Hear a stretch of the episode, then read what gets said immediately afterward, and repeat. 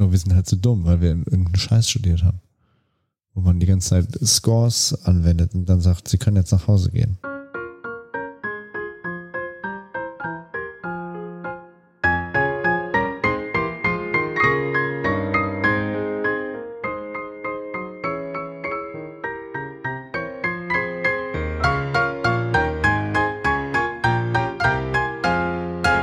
Willkommen zurück im äh, Young Urban Anesthesiologist Podcast der Klinik für Anästhesiologie aus der Universitätsmedizin in Göttingen. Ich habe mir eine äh, Anmoderation noch abgeguckt und geklaut und äh, mir vorgenommen, alle intelligenten Lebensformen überall im All und natürlich auch alle anderen da draußen zu begrüßen. Ja, das ist eine Referenz zu Douglas Adams und dem Anhalt aus der Galaxis. Wir wollen uns in den nächsten Folgen zunehmend Narkosegasen und ihrer Applikation, Wirkungsweise der ganzen Technik und was da noch dazugehört, äh, widmen. Aber bevor das losgeht, müssen wir uns noch ein paar Grundlagen widmen und ähm, so ein bisschen Physik und äh, oder Physikochemie aus dem Weg räumen passt super in die Sommerpause, dass wir uns, wir, in dem Fall Clemens und ich, uns über Gasgesetze und Formeln ähm, hier nochmal unterhalten, äh, um dann eine Grundlage zu schaffen, dass das eben in den nächsten Folgen weitergehen kann und wir auf die Begriffe zurückgreifen können. Wir werden Schritt für Schritt äh, die klassischen Gasgesetze und äh, ja so ein paar Vokabeln abarbeiten und dachten, dass wir mit dem mit dem Boylschen Gesetz anfangen. Also das Gesetz nach äh, einem Herrn Boyle.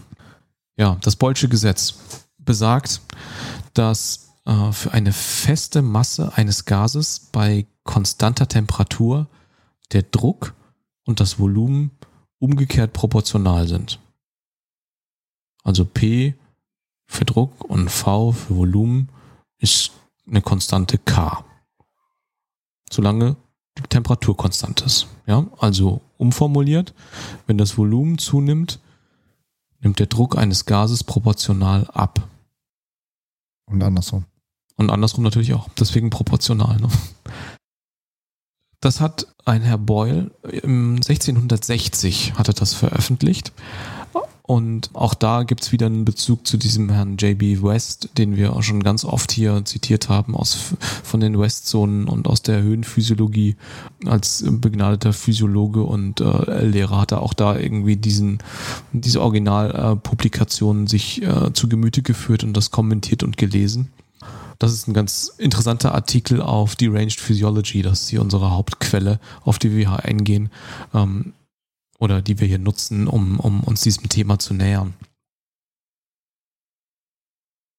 Dieser Herr Boyle aus dem Boylschen Gesetz, der hat so einen Aufsatz geschrieben und darin seine Experimente, die er äh, gemacht hat, äh, ja, beschrieben, möglichst detailliert beschrieben. Der hat also mit Vakuum und, und Gasen ähm, experimentiert, da im 17. Jahrhundert. Ähm, und das wahrscheinlich das Experiment, mit dem er auf die Idee gekommen ist, so dieses Gasgesetz zu formulieren, ähm, lief ungefähr so. Der hatte einen Glaskolben, ja, so einen großen, ja, Glaszylinder und die, aus dem konnte er die Luft rausziehen. Voraussetzung dafür war, ähm, dass man vorher ein Quecksilberthermometer, äh, nicht Thermometer, ein Quecksilberbarometer äh, entwickelt hat, ein gewisser Herr Torricelli, äh, Tor ist so die Einheit Millimeter Quecksilbersäule, die da äh, verwendet wird oder die wir heute ja auch noch verwenden. Das geht auf diesen Herrn Torricelli zurück. Und aus diesem Glaskolben, den der Herr Boyle da hatte, ähm, konnte er da die Luft rausziehen. Und bis auf 22,8 Millimeter Hg. Also äh, zur Erinnerung, der Luftdruck, den wir sonst hier so verspüren, 760 äh, Millimeter äh, Hg und also 22,8 ist schon ganz schön wenig. Und in diesen Glaskolben hat der Herr Boyle jetzt verschiedene Gegenstände, Dinge, ja, Schafsblasen heißt es, äh, brennende Kerzen, Kohle, geladene Pistolen, Insekten, Vögel, Mäuse äh, verpackt, ja, und dann da die Luft rausgepumpt. Und ähm, ja, beschreibt dann ganz eindrücklich, dass die Tiere irgendwie herabhängen, krank erscheinen und ähm, sich dann, ja, so, die kriegen dann Krampfanfälle, äh, so wie er beschreibt es, er vergleicht es mit dem Eindruck, den er hat, wenn man irgendwie einem Tier, einem Huhn, den äh, Kopf abreißt. Äh, so haben sich die Tiere, die, den, die man da dem Vakuum ausgesetzt hat, auch verhalten, bevor sie dann da zugrunde gegangen sind. Ja, und das alles äh, zu einer Zeit, wo man noch überhaupt keine Vorstellung hatte, dass es Sauerstoff gibt oder wie Luft zusammengesetzt ist. Ähm, ja, und am Ende gab es da eben einen Haufen tote Tiere und Herr Boyle hat darüber nachgedacht, wie es eigentlich dazu gekommen ist. Da gab es nämlich den Herrn Priestley noch nicht. Der ist, glaube ich, erst 100 Jahre später aufgekreuzt. Der hat ja den Sauerstoff das erste Mal beschrieben. Und auch das Lachgas. Und er wusste einfach damals noch nichts vom Sauerstoff. Ja, wer komischerweise diese Experimente einigermaßen überlebt hat, waren Schnecken. Hm, steht da in dem Artikel. Ähm, die kamen offensichtlich mit den Druckverhältnissen, äh, mit den niedrigen Drücken ziemlich gut äh, zurecht. Ähm, und ähm, ja, nicht nur mit den Druckverhältnissen, sondern offensichtlich auch mit der, mit der Hypoxie, die damit, die damit zusammenhängt. Die haben das einigermaßen ausgehalten. Der Dreh von diesem Boylschen Gesetz ist, man kann über das Boylsche Gesetz zur Erinnerung, also wenn das Volumen zunimmt, nimmt der Druck des Gases proportional ab. Für jede gegebene konstante Temperatur den Druck des Gases aus seiner Masse und dem Volumen vorhersagen. Da gibt es eine direkte Beziehung, eine proportionale Beziehung. Ich glaube, in der Folge werden wir diese Beziehungen oder diese Zusammenhänge immer mehrfach formulieren müssen. Und ich glaube, das ist auch eine der Folgen, äh, die ich beim Nachhören nicht in erhöhter Geschwindigkeit äh, parsen kann. Ähm, nicht, dass einem sich da der, der Kopf äh, zu sehr verschwurbelt. Also Bolsches Gesetz, das Volumen eines idealen Gases ist bei konstanter Temperatur und Stoffmenge dem Druck umgekehrt proportional. Eine Allegorie, die damit häufig äh, verbunden wird, ist, wenn man sich eine Spritze vorstellt und ähm, den Konus unten verschließt und dann den Stempel bewegt. Man kann bei Luft äh, ähm, in der Spritze den, den Stempel bewegen ja, und ähm, damit zum Beispiel den Druck auf den Stempel erhöhen und damit sinkt das Luftvolumen in der Spritze selber. Oder umgekehrt, ja, man kann den Stempel auch wieder rausziehen aus der Spritze äh, mit verschlossenem Konus und damit das Volumen innerhalb der Spritze erhöhen. Das ist das Bild, was man da ähm, vielleicht ähm, herauskramen kann, um das zu verdeutlichen. Das ist das Boylsche Gesetz. Hm, gut, als nächstes müssten wir das Charles, Charles, Charles Gesetz wahrscheinlich machen. Char Charles, ah, ich weiß nicht, ob der Charles, Jacques, der heißt ja Jacques, der heißt bestimmt Charles. Jacques Charles. Alle diese Gasgesetze drehen sich ja um das Volumen, die Temperatur und den Druck. Und ähm, die ganz grobe Verallgemeinerung ist, dass man von diesen drei Größen zwei verändern kann und damit die dritte vorhersagen kann. Bei dem Boylschen Gesetz ändert sich Druck und Volumen und die Temperatur bleibt gleich. Und beim Charleschen Gesetz ähm, ändert sich Temperatur und Volumen. Temperatur und Volumen, genau. Und der Druck bleibt konstant.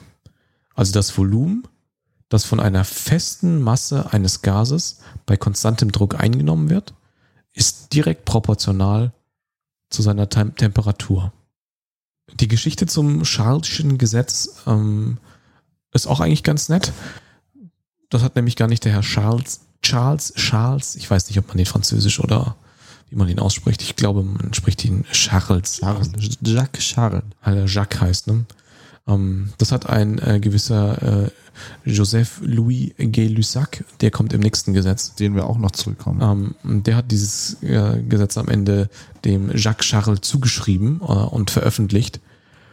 Ähm, der hat Experimente gemacht, mit denen er die Montgolfier-Brüder äh, nachahmen wollte, die den Heißluftballon äh, erfunden haben und damit eben heißer Luft äh, durch die Luft geflogen sind.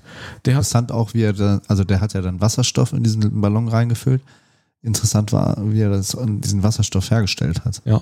Anscheinend hat er einfach riesige Mengen an Schwefelsäure und hier steht jetzt auf 1000 Kilo Eisenspäne gegossen und aufgrund irgendeiner chemikalischen Reaktion. Begebenheit hat sich dann Wasserstoff gebildet. Genau.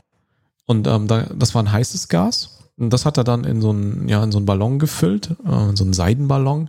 Ähm, und ähm, der konnte dann fliegen, ja, der ist dann, der, der konnte schweben. Der ist dann auch äh, irgendwann, na, dieses heiße Gas ist, äh, ist dann abgekühlt. Und dann, da wird es an der Stelle ähm, interessant. Mit der Abkühlung des Gases konnte man dann beobachten, wie das Volumen dieses Ballons abgenommen hat. Und schön war auch, was dann passiert ist, weil dann ist der Ballon wieder gelandet. In irgendeinem Nachbardorf. Und daraufhin haben die wütenden Dorfbewohner diesen Charleston Wasserstoffballon zerhackt. Ja, mit, äh, der hat irgendwie gestunken nach Schwefelsäure. Und hat komische Geräusche. Hat komische Geräusche gemacht. Haben ihn erstmal ähm, direkt zerstört. Und in unserem zugrunde liegenden Artikel heißt es dann, glücklicherweise war der frühe Ballon zu klein, um Charles selbst zu tragen. Naja, und dann hat man noch verschiedene äh, andere Ballons mit ähnlichem Volumen mit verschiedenen Gasen gefüllt. Also jetzt nicht nur mit, mit Wasserstoff, sondern auch mit anderem Zeug. Und hat die auf circa 80 Grad erhitzt. Und hat man die resultierende Ausdehnung davon gemessen und hat eben festgestellt, dass egal welches Gas man da reingefüllt hatte, die Ausdehnung, also das Volumen, ähm, eben bei dieser konstanten Temperatur von 80 Grad immer gleich war. Das heißt also, das Charlesche Gesetz heißt, dass das Volumen eines idealen Gases bei konstantem Druck und konstanter Stoffmenge direkt proportional zur Temperatur ist.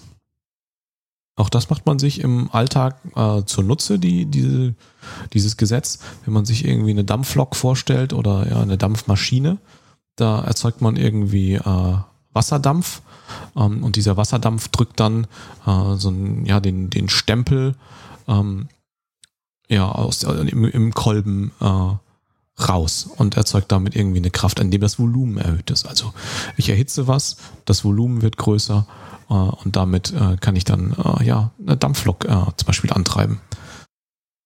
Genau, das wäre unser zweites Gesetz.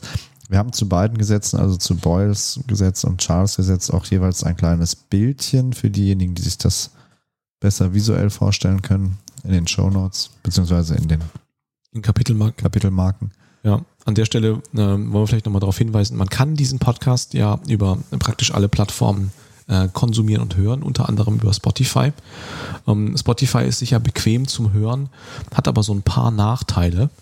Ähm, Nämlich äh, es ist dort nicht möglich, die Kapitelmarken, Kapitelbilder und die ganzen erweiterten Funktionen da wahrzunehmen. Und ähm, was auch so ein bisschen mit dazu kommt, ist, dass uns eigentlich nicht so gut gefällt, dass man bei Spotify, um das werbefrei wahrnehmen zu können, dafür was bezahlen muss. Ähm, und wir überhaupt keinen Einfluss darauf haben, welche Art von Werbung ähm, in den kostenfreien Accounts ähm, da in unsere Sendung mit reingeschnitten wird. Also wir, es ist ein Angebot, das über Spotify zu hören, aber äh, die Empfehlung geht ganz klar in die Richtung, sich einen, einen Podcast-Player ähm, zu organisieren und ähm, unseren Podcast darüber zu hören. Einfach nur so als kurzen Exkurs, äh, den man hier noch, den wir einfach noch einschmeißen wollten. Wir haben jetzt noch das dritte Gasgesetz für euch, was wir hier gerade mal vorstellen wollen. Das ist das äh, Gesetz nach Gay-Lussac. Das ist also der Herr, der auch schon das Schalsche Gesetz veröffentlicht hatte. Ähm, und das ist im Prinzip eine direkte Erweiterung dieses Charleschen Gesetzes und ähm, besagt, dass der Druck einer festen Masse eines Gases bei konstantem Volumen direkt proportional zu seiner Temperatur ist. Auch das haben wir wieder als kleine Grafik dargestellt. Da kann man sich das vielleicht ein bisschen besser vorstellen. Also sozusagen, je höher die Temperatur bei konstantem Volumen, desto höher auch der Druck. Oder immer? Das kann man wahrscheinlich so sagen. Mhm. Das heißt, wenn man zum Beispiel, das ist jetzt wieder sowas aus der Praxis in Anführungszeichen, wenn man eine Spraydose ins Feuer wirft, dann explodiert die. Ist das Sinn? Ja. Weil also der Unterschied zur Dampfmaschine ist, dass in der Spraydose äh, das Volumen sich nicht ändern kann. Ja, und wenn das Volumen sich nicht ändern kann, Und die Temperatur steigt, dann steigt der Druck, solange bis die Deodose, Spraydose, was auch immer, platzt. oder die Dose mit Ravioli im Feuer äh, explodiert. Genau, also das greift sozusagen nur dann, wenn ähm, das Volumen konstant ist. Aus welchen Gründen auch immer. Na gut, wir haben ja jetzt die ersten drei netten Gasgesetze, also Boyle's Law, Charles' Law, Charles' Law und ähm, das Gay-Lussac Law äh, Gesetz, ja. Gesetz, sage ich immer Law. Also Ja.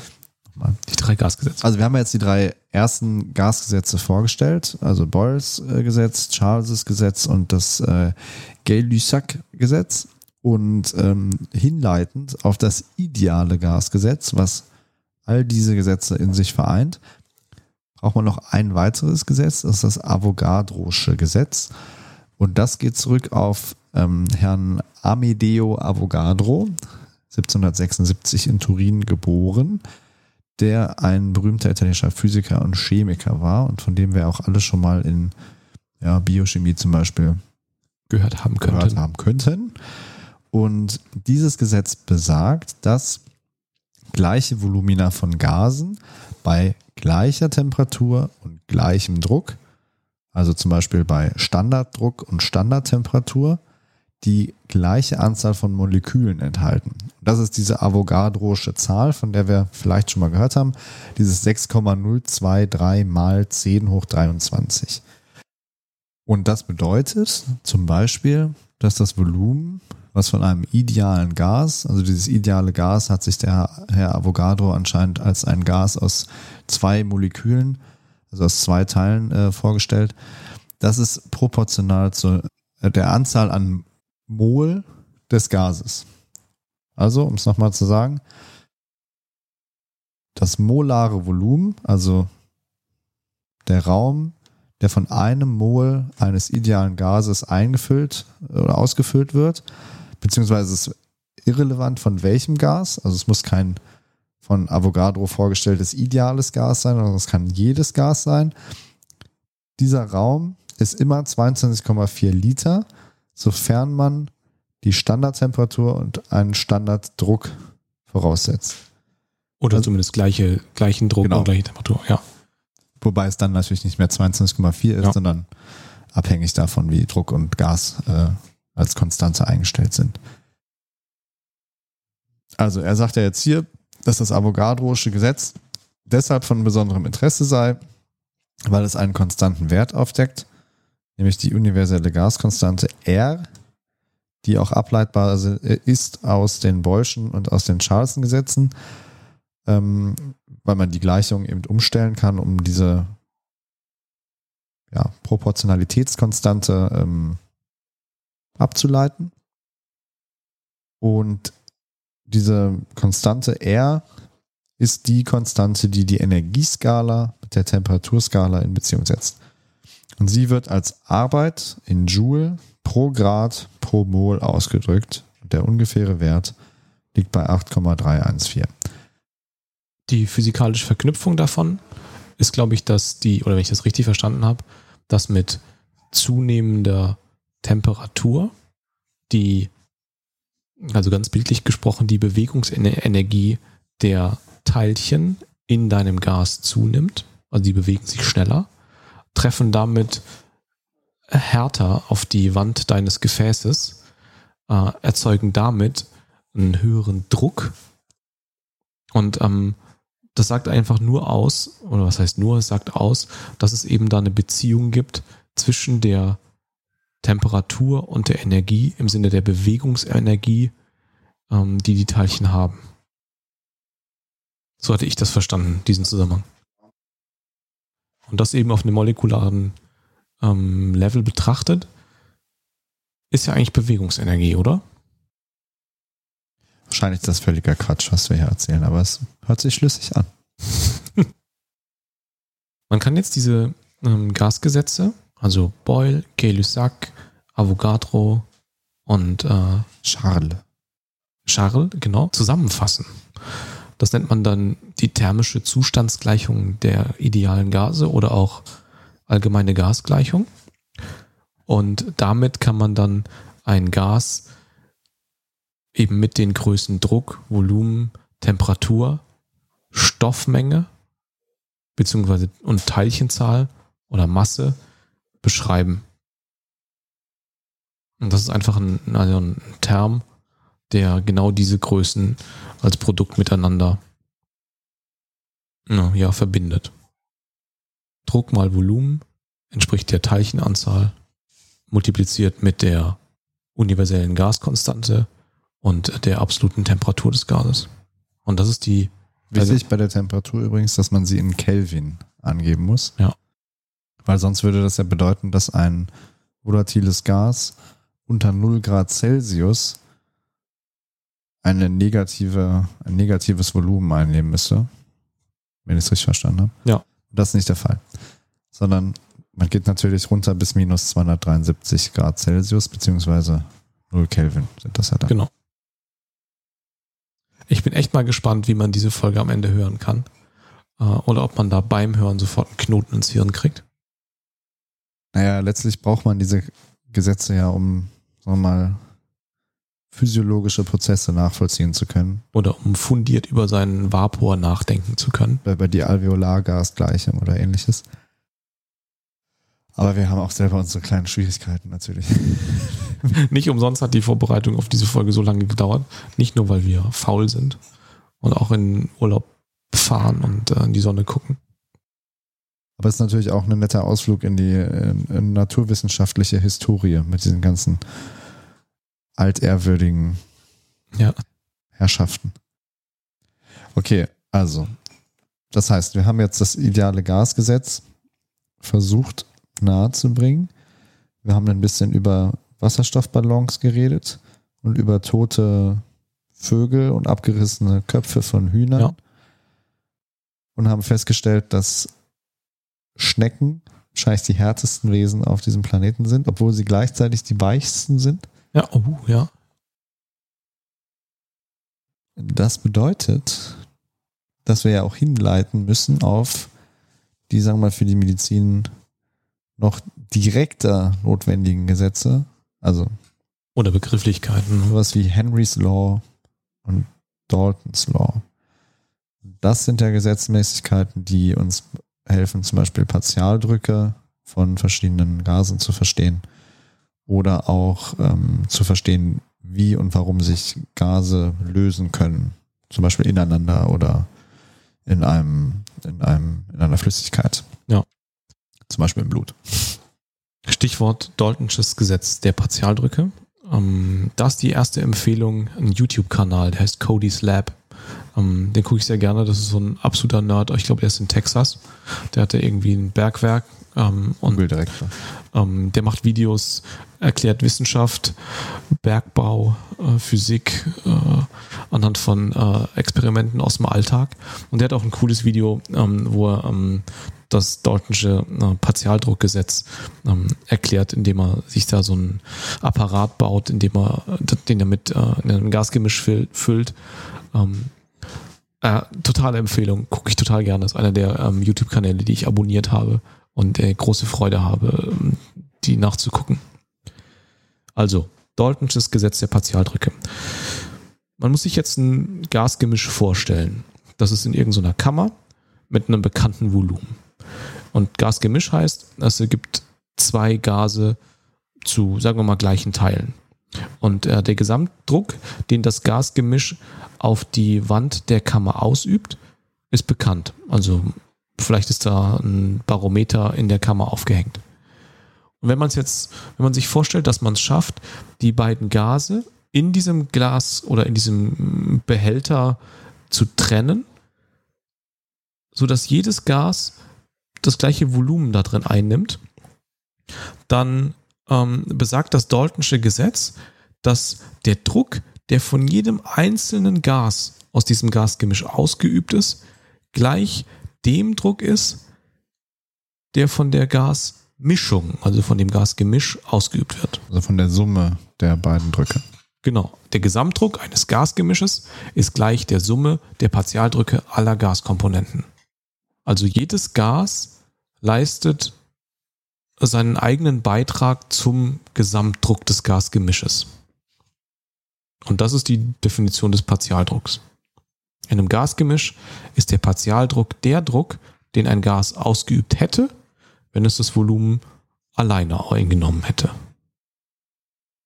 Und das kann man eben anwenden, um eben alveolargängige Gase ähm, ja, vorherzusagen, ähm, Sauerstoffkaskade, was mit dem Wasserdampf passiert, ähm, ja, Partialdrücke von CO2 oder Sauerstoff ähm, sind da eben interessant. Ich glaube, das in Verbindung mit dem YouTube-Video äh, Cody's Lab, Dalton's Law of Partial Pressures um, ist das, was wir zum Thema Partialdrücke an der Stelle sagen wollen, oder? Brauchen wir noch mehr? Clemens, was meinst du? Naja, letztlich sind das jetzt auch nur Denkanstöße. Denkanstöße, sehr gut. Weil Denkangebote. Ich glaube nicht, dass man jetzt von einem Podcast diese ganzen physikalischen Gegebenheiten, wenn man noch nie davor gehört haben sollte, verstehen kann. Aber man kann feststellen, je, dieses oder jenes habe ich noch nie gehört und oder auch noch nie verstanden oder beides. Ähm, und dann kann man ja jetzt zum Beispiel deinen tollen YouTube-Kanal sich anhören. Ich habe mir auch gleich abonniert.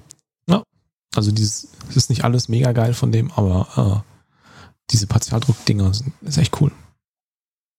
Naja, und man kann sich wirklich einfach nochmal klar machen, diese Dinger sind halt wirklich wichtig, zum Beispiel, wie du gesagt hast, für die alveoläre Gasgleichung ähm, also Sauerstoffpartialdruck in den Alveolen berechnen. Und das wiederum ist ja dann für so äh, Dinge wichtig wie Größe des Rechts-Links-Schands äh, ausrechnen oder bestimmen oder ähm, alveolar-arterielle Sauerstoffdruckdifferenz, also solche klinischen äh, Parameter, mit denen man ja tatsächlich auch mal was anfangen kann, dann auch in der Praxis. Ich glaube, das ist wieder so eine Folge, wo wir mehr lernen als unsere Zuhörer. Ja, Pech für die Zuhörer. Ja, Pinnen. Die Hörerinnen und Hörer mögen sich ja. beschweren. Auf der einen Seite ist es zwar total dröge, aber auf der anderen Seite gibt es immer so ein paar äh, spannende äh, oder Dinge, die uns beim Lesen oder der Vorbereitung auf die Folge ja amüsieren. Amüsieren oder die einfach total cooles äh, Nischenwissen äh, sind. Also, jetzt wo Ingmar uns das Konzept des Partialgasdrucks erklärt hat, könnten wir als nächstes auf Henrys Gesetz eingehen, was letztlich das Gesetz die Gesetzmäßigkeit ist, wie sich Gase in Flüssigkeiten, also zum Beispiel im Blut, lösen können. Und laut Henrys Gesetz ist die Menge des gelösten Gases in einer gegebenen Menge an Flüssigkeit direkt proportional zum Partialdruck des Gases im Kontakt mit dieser Flüssigkeit. Das heißt, man hat zum Beispiel eine gewisse Menge an Teilchen in der Luft über einer Flüssigkeit und setzt sie dann unter Druck. Mhm. Und je höher der Druck ist, desto mehr von diesen Teilchen lösen sich dann auch in der Flüssigkeit. Und macht Sinn, oder? Und nach einer gewissen Weile hat man dann festgestellt, ah, das könnte ja sogar die, die Caisson, also die, die Taucherkrankheit erklären. Denn in diesem Henry, Henryschen Gesetz gibt es, ähm, also das Gesetz ist erstmal, also Druck ist gleich eine Proportionalitätskonstante, die für jedes Gas unterschiedlich ist, also die Henrysche Proportionalitätskonstante mal die molare Konzentration des Gases, also wie gesagt, wie viele kleine Teilchen da sind. Und ähm, wenn man das dann sich durchüberlegt, wenn man jetzt also quasi annimmt Stickstoff zum Beispiel, hat eine Henrysche Proportionalitätskonstante von 1600, wie auch immer er darauf gekommen ist.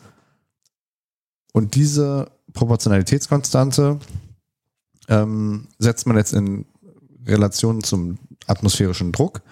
Also in unserem Fall 780 mm Hg oder in Atmosphären, also in ATM sind das 0,78 Atmosphären. Dann kann man daraus errechnen, dass also 0,488 Millimol pro Liter an Stickstoff in einer Flüssigkeit gelöst wären und bei Standardkonditionen oder unter Standard in, der, in einer Standardumgebung, wie auch immer, weißt du, wie die definiert ist? Ja, 25 Grad 1013 Hektopascal Druck. Genau die würde das 15 Milliliter an Stickstoff entsprechen. Pro Liter Blut. Richtig. Und wenn man dann überlegt, wie viel Blutvolumen man so als äh, Durchschnittstaucher irgendwie hat, irgendwie Vielleicht 5 Liter 5 Liter, 5 Liter mal 15 Milliliter gelösten Stickstoff. Ähm, und sich dann überlegt, was passiert, wenn man das auf einmal ähm, durch eine rapide Dekompression, äh, also durch das schnelle Auftauchen aus der gelösten Phase wieder in die Gasphase überführt, hat man auf einmal ja so einige hundert Milliliter ähm, gasförmigen Stick, Stickstoff in der Blutbahn. Das ist dann wiederum nicht so gut für den Taucher. Das erklärt dann die nur so Mittel. neurologischen Ausfälle, die damit einhergehen können. Wichtig ist noch zu wissen, dass wenn man zum Beispiel 10 Meter tief taucht, der umgebende Druck, also der Druck, der durch das Wasser und durch äh, die Atmosphäre und so weiter ausgeübt wird, um ein Bar pro 10 Meter ansteigt. Das heißt, wenn man jetzt zum Beispiel annimmt, ähm, im Moment, das müssen wir eigentlich anders sagen. Ich meine, ein Bar sind ja einfach nur 760 Millimeter Hg oder 750 oder so. Ne? Also der Druck, der hier in der Atmosphäre herrscht, sind 0,76 Atmosphären oder ein Bar oder 760 Tor oder äh, 760 Millimeter Hg. Und wenn man jetzt taucht, dann ist meinetwegen der Druck plötzlich, also in 20 Meter Tiefen, Tiefe ist ja 3 Bar, ne? also ein Bar Atmosphäre plus 2 Bar pro 20 Meter. Und dann hat man 2250 Millimeter Hg Umgebungsdruck. Wenn man das jetzt in Relation setzt, oder beziehungsweise ins Henry'sche Gesetz einsetzt, dann kommt man eben auf diese deutlich höhere Menge an Stickstoff im Blut, die dann, wenn man zu schnell wieder auftaucht, eben ausperlen kann, weil sie eben wieder gasförmig wird und nicht mehr in der Flüssigkeit gelöst ist und die dann eben diese neurologischen Schwierigkeiten für den Taucher bedingen. Gut, das heißt, auch hier merkt man wieder, dass man diese Gesetze äh, oder diese Gesetzmäßigkeiten tatsächlich auch in der Praxis gebrauchen kann. Und die, dass sie tatsächlich auch dabei helfen, zum Beispiel eben nicht an der Taucherkrankheit zu versterben. Kläglich einzugehen. Wie eine Primel. Ja. Oder wie ein, äh, Wie ein Hühnchen, dem man den Kopf abgerissen hat. ja, unter einem Vakuum. Zusammen mit einer Schnecke. Gut. Dann äh, geht es als nächstes nochmal weiter mit äh, noch mehr Vokabeln. Ähm, jetzt haben wir schon über ähm, das Ausperlen von Flüssigkeiten äh, gesprochen, also den Übergang von einer äh, ja, gelösten Phase in eine, in eine Gasphase. Und dann kommen wir ja zu dem, was man kolligative Eigenschaften von Flüssigkeiten nennt. nennt. Ähm, Wir machen heute so ein Begrifflichkeits-Bingo. Genau, heute ist, heute ist Vokabeltraining. Ähm, also es gibt Flüssigkeitseigenschaften, also Flüssigkeit ist jetzt ein Stichwort und nicht Gas, ähm, die mit dem Gefrieren und Sieden zusammenhängen. Und beim Sieden kommen wir dann wieder in Richtung Gas und da wird es dann wieder wichtig. Ähm, und diese Flüssigkeitseigenschaften, die eben mit diesen Eigenschaften, die, also die mit dem Gefrieren oder Sieden zusammenhängen, die nennt man kolligative Eigenschaften. Das sind Dampfdruck, Siedepunkt, Gefrierpunkt und der osmotische Druck.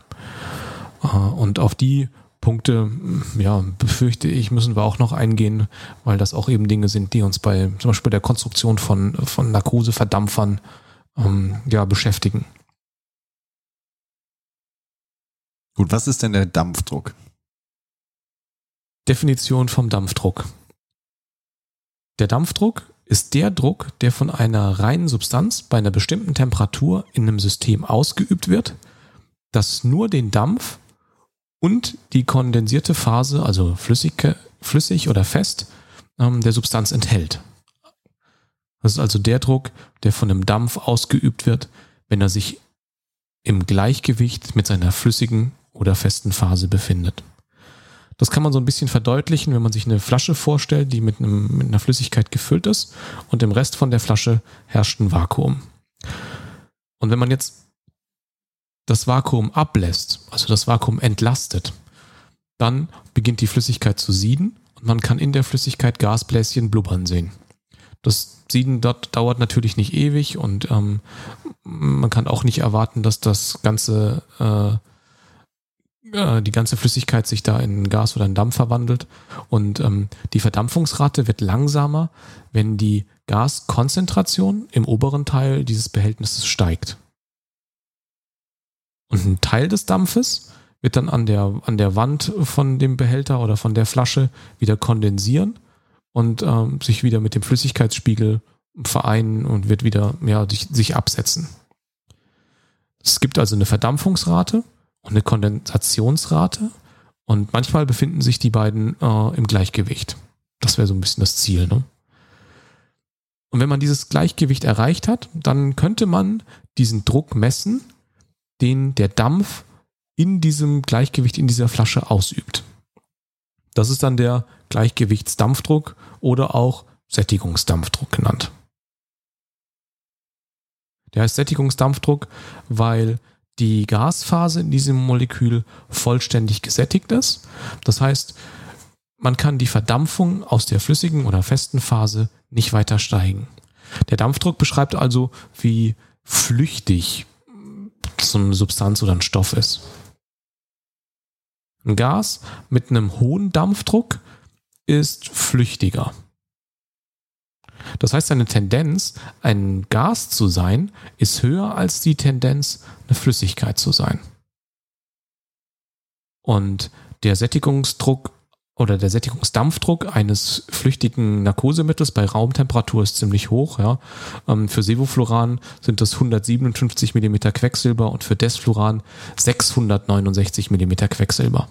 Wenn man das mit Wasser vergleicht, das hat einen Sättigungsdampfdruck bei Raumtemperatur auf Meereshöhe von 18, also ein Zehntel von dem, äh, was eine Narkose ja, oder volatile Anästhetika, wie sie ja korrekt heißen, hat. Und es, äh, damit ist Wasser deutlich weniger flüchtig als die volatilen Anästhetika. Dass man hier Raumtemperatur und Meereshöhe erwähnt, ist wichtig, weil, also das ist wieder die äh, der, der Brückenschlag zu den Gasgesetzen von vorhin, der Sättigungsdampfdruck auch von, vom Druck und von der Temperatur beeinflusst wird. Äh, und der Sättigungsdampfdruck von Wasser bei Körpertemperatur, zum Beispiel in den unteren Atemwegen, der wird ja immer so mit 47 äh, mm Hg angegeben. Da sieht man den Unterschied zwischen Normalbedingungen, äh, Wasser bei äh, Normalbedingungen 22 oder 25 Grad 18,6 und bei 37 Grad 47 mm Hg. Wenn die Temperatur steigt, steigt auch der Dampfdruck. Und ähm, die Erhöhung von der Energie der Flüssigkeitsmoleküle durch Erwärmung, also Stichwort Brownsche Bewegung, ähm, die lässt dann einfach mehr Moleküle von der, Oberflüssig äh, von der Oberfläche der Flüssigkeit abheben. Ja? Die kommen einfach da, äh, die fliegen da einfach weg. Ähm, der Druck steigt mit der Temperatur dann exponentiell an. Und ähm, das ist auch wieder äh, das Bild von der Spraydose, die man ins Feuer wirft oder von der geschlossenen Ravioli-Dose, die man ins, ins Feuer stellt und die dann am Ende explodiert. Da greifen dann all unsere Gesetzmäßigkeiten in, ineinander. Ja, am Ende greift alles, genau, hängt alles zusammen. Plötzlich macht alles Sinn. Ja, und noch ein Beispiel aus der, aus der Praxis ähm, mit Wasser. Bei 0 Grad Celsius ist der Sättigungsdampfdruck 0. Da ist die Flüssigkeit gefroren und es findet keine Verdampfung statt. Und wenn die Temperatur steigt, steigt der Sättigungsdampfdruck exponentiell an. Und bei 100 Grad Celsius beträgt der Sättigungsdampfdruck dann 760 mm Hg, was dann gleichzeitig der Siedepunkt auch von, von Wasser ist. Ja, und damit kommen wir dann auch zum Siedepunkt und müssen im Prinzip uns überlegen, was denn der Siedepunkt ist. Letztlich ist der Siedepunkt die Temperatur, wo der Dampfdruck gleich dem Atmosphärendruck ist. Und das haben wir ja gerade schon gesagt. Also bei 100 Grad ähm, ist der Sättigungsdampfdruck von Wasser 760 mm Hg, was Überraschung der Atmosphärendruck ist, auf Meeresspiegel zumindest.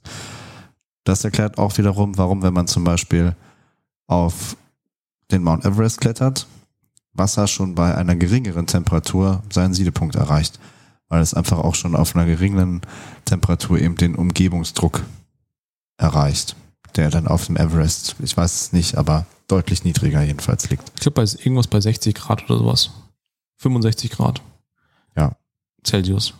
Das heißt, es dauert ein bisschen länger, bis die Nudeln da oben gar sind. Subi ist es alles, genau, alles Niedertemperaturgarn. Auf der anderen Seite, Subi. äh, wenn man irgendwie am, auf einem, in einem Minenschacht irgendwie in einem Kilometer Tiefe ist, dann äh, siedet Wasser erst bei 104 Grad. Ja, ärgerlich. Ärgerlich, da muss man, braucht es länger, bis man es aufgeheizt hat. Je höher man, also jetzt, wir müssen ja noch ein, wir müssen ja noch ein Codewort einflechten, ähm, um Fortbildungspunkte äh, bei der Ärztekammer zu äh, erzeugen, zu generieren. Ähm, und äh, das kommt jetzt, das ist das, was mich irgendwie am meisten fasziniert hat hier. Ähm, je höher man kommt, desto geringer wird der atmosphärische Druck. Klar, Mount Everest. Und damit sinkt auch die Sie- Siedetemperatur immer weiter. Und jetzt kann man sich überlegen, wie weit man eigentlich nach oben muss, äh, bis Körperflüssigkeiten anfangen zu sieden Bei Körpertemperatur. bei Körpertemperatur. Das ist die sogenannte Armstrong-Grenze und das ist auch das äh, CME-Codewort für diese Episode. Armstrong-Grenze. Armstrong -Grenze. ähm, wer da CME-Punkte haben möchte, Fortbildungspunkte, der gibt das einfach bei uns auf der Homepage äh, in das äh, Formular unter ins.umg.eu slash podcast auf der Seite der Episode mit der EFN. Dann gibt's Punkte, so wie immer. Also, die Armstrong-Grenze ist erreicht, also wenn man die Armstrong-Grenze erreicht, die liegt so zwischen 18.900 und 19.350 Meter über der Meereshöhe. Da ist der atmosphärische Luftdruck ungefähr 63 Hekt- Hektopascal. Das entspricht 0,0618 mm, Atmosphären ungefähr. Da oben kommt nicht mal Reinhold Messner noch zurecht. Ja, ähm, da gab es aber ein paar Leute, die waren auf solchen Höhen. Ähm, da gab es äh, ja so Raketenflüge, Parabelflüge, äh, Astronauten, äh, die dort, die dort waren oder die da durchgekommen sind. Und wenn es dann Probleme da mit den, mit den Druckkammern gibt, ähm, liegt der äh, Sättigungsdampfdruck von Wasser bei Körpertemperatur bei 47 Millimeter Hg. Und damit wird jede exponierte Körperflüssigkeit ähm, in dieser Höhe anfangen zu sieden. Und es gibt Beschreibungen von äh, Menschen, die das überlebt haben, die beschreiben oder berichten von so einem merkwürdigen Gefühl, dass ihr Speichel anfängt äh, zu kochen, äh, bevor sie ohnmächtig, Bevor sie ohnmächtig bevor sie ohnmächtig geworden sind. ja, genau. Ähm, das muss ein ganz ekelhaftes, widerliches Gefühl sein. Ähm, und das passiert eben äh, in Höhen über, also um 19.000 Metern ähm, abgefahren. Die Armstrong-Grenze. Lustiges äh, Fakten-Nerd-Wissen. Wobei so ganz vorstellen kann man sich das nicht, wie sein Speichel kocht, ne? wie sich das anfühlen soll. Weil heiß wird er ja wohl nicht gewesen sein, wenn es nur Nee, er fängt 37 halt an zu blubbern. Es fängt halt alles an zu blubbern. Das waren, glaube ich, Piloten von diesen uh, U-2-Flugzeugen, von diesen Spionage- oder äh, Aufklärungsflugzeugen, um diplomatisch äh, Reconnaissance. genau, ähm, zu bleiben. Ja. Also das fand, das fand ich irgendwie abgefahren. Ich glaube, wir haben genug Vokabeltraining für diese äh, Episode gemacht. Es ist, es sind physikalische Gesetze, ähm, es ist viel Mathematik, es sind Formeln, es sind Eigennamen von Franzosen, Hauptsächlich. Hauptsächlich Franzosen, genau. Ähm, es ist Physik, aber es hat eben einen klinischen Bezug. Beim Tauchen, beim Fliegen, in der Höhenmedizin äh, und eben bei der Konstruktion von Narkoseverdampfern. Und das ist so ein bisschen die Überleitung auf die, wahrscheinlich auf die kommenden Folgen, ähm, wo wir uns genau damit beschäftigen wollen.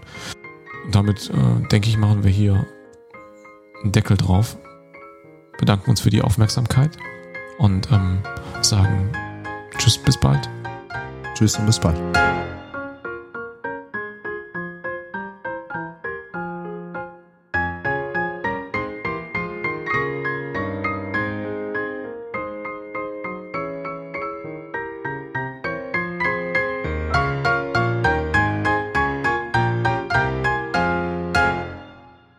Warum nicht? Ein bisschen Gurkensalat geht immer.